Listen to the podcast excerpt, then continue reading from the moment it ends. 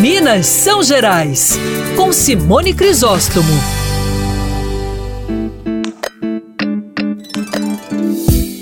Conhecer melhor as nossas tradições é entender melhor a nossa identidade. E como diz o meu querido Peninha, um povo que não sabe de onde veio, não sabe para onde vai, né?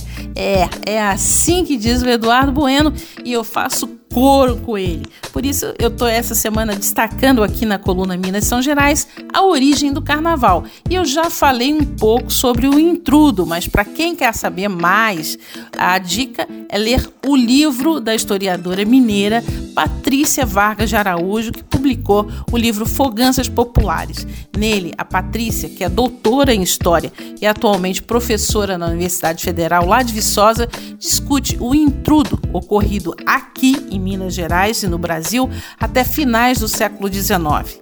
O interessante da pesquisa é, da Patrícia é que as outras sociedades da Europa, fora de Portugal, achavam que o intrudo era um festejo grosseiro e de mau gosto. Pois é, que pena para eles que não sabem brincar, né? Porque o pessoal se divertia muito jogando água, farinha e fazendo várias brincadeiras. Só que o pessoal começou a exagerar lá por volta de 1854, lá no Rio de Janeiro, e Dom Pedro II resolveu acabar com a festa. Bom, como a gente sabe, é, não deu muito certo a proibição dele, não, porque o intrudo resultou e deu origem ao nosso carnaval.